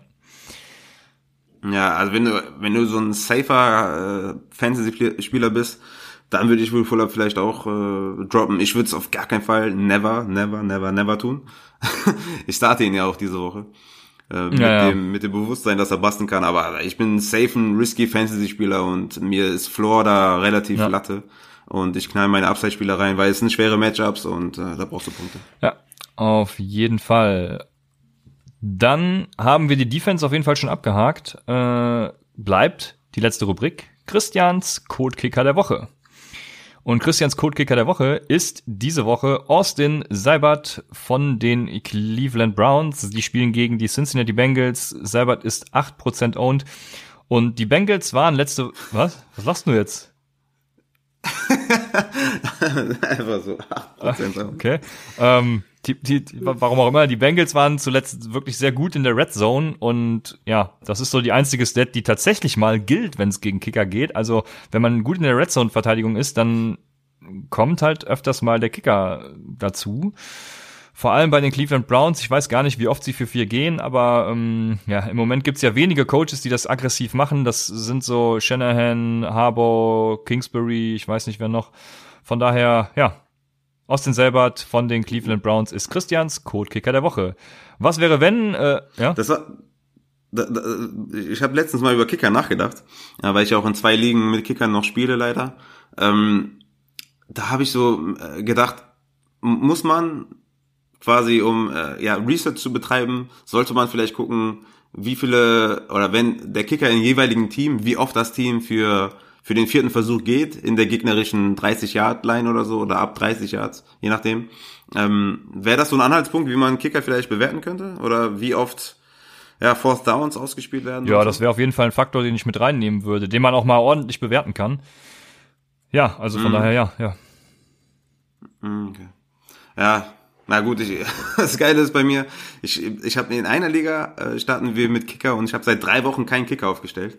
Aber jetzt haben wir Playoffs und ich werde wahrscheinlich äh, irgendjemand droppen, um den Kicker zu spielen. Ja, weil die sieben Punkte haben mir nicht wehgetan letzten Ja, Mal. das stimmt. Ja, du hättest natürlich auch mal 30 kriegen können mit irgendeinem, den keiner am Schirm hatte. Aber gut, lassen wir das, die Kicker-Diskussion, die werden wir in der Offseason wahrscheinlich nochmal führen. Äh, was wäre, wenn, ist heute auch nicht mehr da, weil, ja, was wäre, wenn, ihr braucht ja keine schwierigen Entscheidungen mehr treffen. Jetzt stehen eure Roster sowieso schon, wir sind sowieso schon bei einer Stunde 15, von daher. Wie? Es gibt keine, das wäre, wenn? Hättest du gerne eine Was wäre wenn gehabt, also, oder was? Ja, komm, ey. Eine hätte ich wenigstens äh, gefallen. Ah, ja, okay, dann äh, ich denke mir noch ein paar aus, auf, basierend auf den Äußerungen, die wir vorher getroffen haben. Was wäre, wenn DJ Chark mehr als 15 Fantasy-Punkte macht? dann, äh, ja, genau die macht er auch. 15 Fantasy-Punkte, DJ Chark. Oh, glaubst du? Ah, okay, alles klar. Oh, jetzt. Nee? Macht er nicht? Doch, ja, ich bin schwierig, ah. wie gesagt, ne, ich habe ja alles schon angeführt. Ah, 15 ja. ist viel. Ähm, ah, ich, ich, ja, so 10 würde ich sagen, macht er. 15 mit einem Touch. Was wäre, wenn Cortland Sutton unter 10 Punkten bleibt? What? Nein, no way. Passiert nicht. Ja, deswegen heißt die Rubrik ja, was wäre, wenn? ja, dann äh, egal. Der startet jede, der, der, der spielt jede Woche, weil er ein Biest ist. Ja, siehst du, deswegen äh, ja die Rubrik. Ja, okay, ich habe deinen Punkt Aber, verstanden. Ich habe mich trotzdem gefreut und. Ja, ich mach, äh, ich mach weiter, komm. Ja. Äh, was wäre, wenn Sony Michel mehr als 15 Carries sieht? Boah, dann wäre ich echt überrascht. Also ich sehe ihn, ich sehe ihn absolut nicht bei 15 Carries. Wie gesagt, ich, ich denke, sie laufen den, äh, den Chiefs hinterher. Und ich kann mir das nicht vorstellen, dass Sony Michel ähm, 15 Carries bekommt. Das wäre wirklich überraschend tatsächlich, obwohl 15 jetzt nicht unbedingt viel ist äh, für, ja, er ist, er ist der Leadback in, in New England. Aber trotzdem glaube ich, dass Game äh, Script wise, nicht, nicht, nicht Game Script, sondern wie heißt das andere Wort? Ähm, Kannst du mir helfen? Äh, ähm, äh, nee, aber ich weiß, was du meinst, äh, ja. Ja, okay. ähm, ja, dass, dass ich glaube nicht, dass dass dass er auf 15 kommt tatsächlich. Ja, alles klar. Wenn Devonta Freeman weniger als 60 Yards erläuft, dann dann ist es der Devonta Freeman, den wir die ganze Saison quasi gesehen haben und den wir auch nicht, äh, den wir quasi auf unserer Do Not Draft Liste hatten und äh, würde mich absolut nicht überraschen, weil ich glaube, dass Devonta Freemans Zeit vorbei ist und dass es nicht nur an der O-Line liegt, aber ich kann es mir wirklich nicht vorstellen, dass es passiert. Ja. Und wenn, dann würdest du ihn natürlich auch in keinem anderen Playoff-Spiel mehr aufstellen, gehe ich von aus, oder? Ja, auf jeden Fall. Dann ist er, dann ist er ein absoluter Sit. Ja. Aber wie gesagt, gegen die Panthers äh, kann jeder laufen. Wenn äh, Odell Beckham Jr. Äh, ja mehr Targets sieht als Jarvis Landry. Was auch geil ist, ne? Nächstes, also wenn wenn das jetzt so weitergeht mit den beiden, mit Odell Beckham und Jarvis Landry, wen haben wir nächstes Jahr äh, quasi im Ranking vorne? Landry oder Beckham? Das wird halt mega interessant. Ja, das stimmt. Also, was, was würdest du jetzt so aus, aus dem Bauch sagen? Man muss auch der Beckham vor Jarvis ja, Landry eigentlich schon. ranken ja. nächstes Jahr, ja. ne? wegen seinem Ceiling ja. halt auch. Ne? Aber Landry, boah, der rastet so aus, ey. Krass. Ja. Jetzt habe ich die Frage vergessen. Dann, ja, wenn OBJ mehr Targets sieht, habe ich äh, gefragt. Ja, dann sieht er halt mehr Targets. Ich habe ihn auch in einer Liga und da muss er, muss er, muss er ballern. Ja, wenn äh, Tyler Lockett das erste Mal seit, ich weiß nicht wie viele Wochen, mehr als acht Targets sieht, seit dann. Drei. Dann äh, wäre ich überrascht. Ah, okay, komm, lass uns. Okay, äh, damit hätten wir die Was wäre wenn Rubrik auch geschlossen. Ja, von daher, wir haben viele Fragen wieder dabei gehabt. Vielen Dank dafür. Damit können wir immer ganz gut anfangen, was anfangen und ihr denke ich auch, weil ihr einen guten Anhaltspunkt kriegt, wo wir die Spieler eben so sehen. Ähm, wenn ihr uns auch Fragen senden wollt, wie immer Twitter, Instagram, at Upside Fantasy oder in dem Discord-Channel joinen. Ja, dort könnt ihr wie immer bis Spielbeginn Fragen stellen, die Raphael dann beantwortet. Und mir bleibt nur zu sagen, viel Spaß bei den Spielen und bis Dienstag bei Upside, dem Fantasy Football Podcast.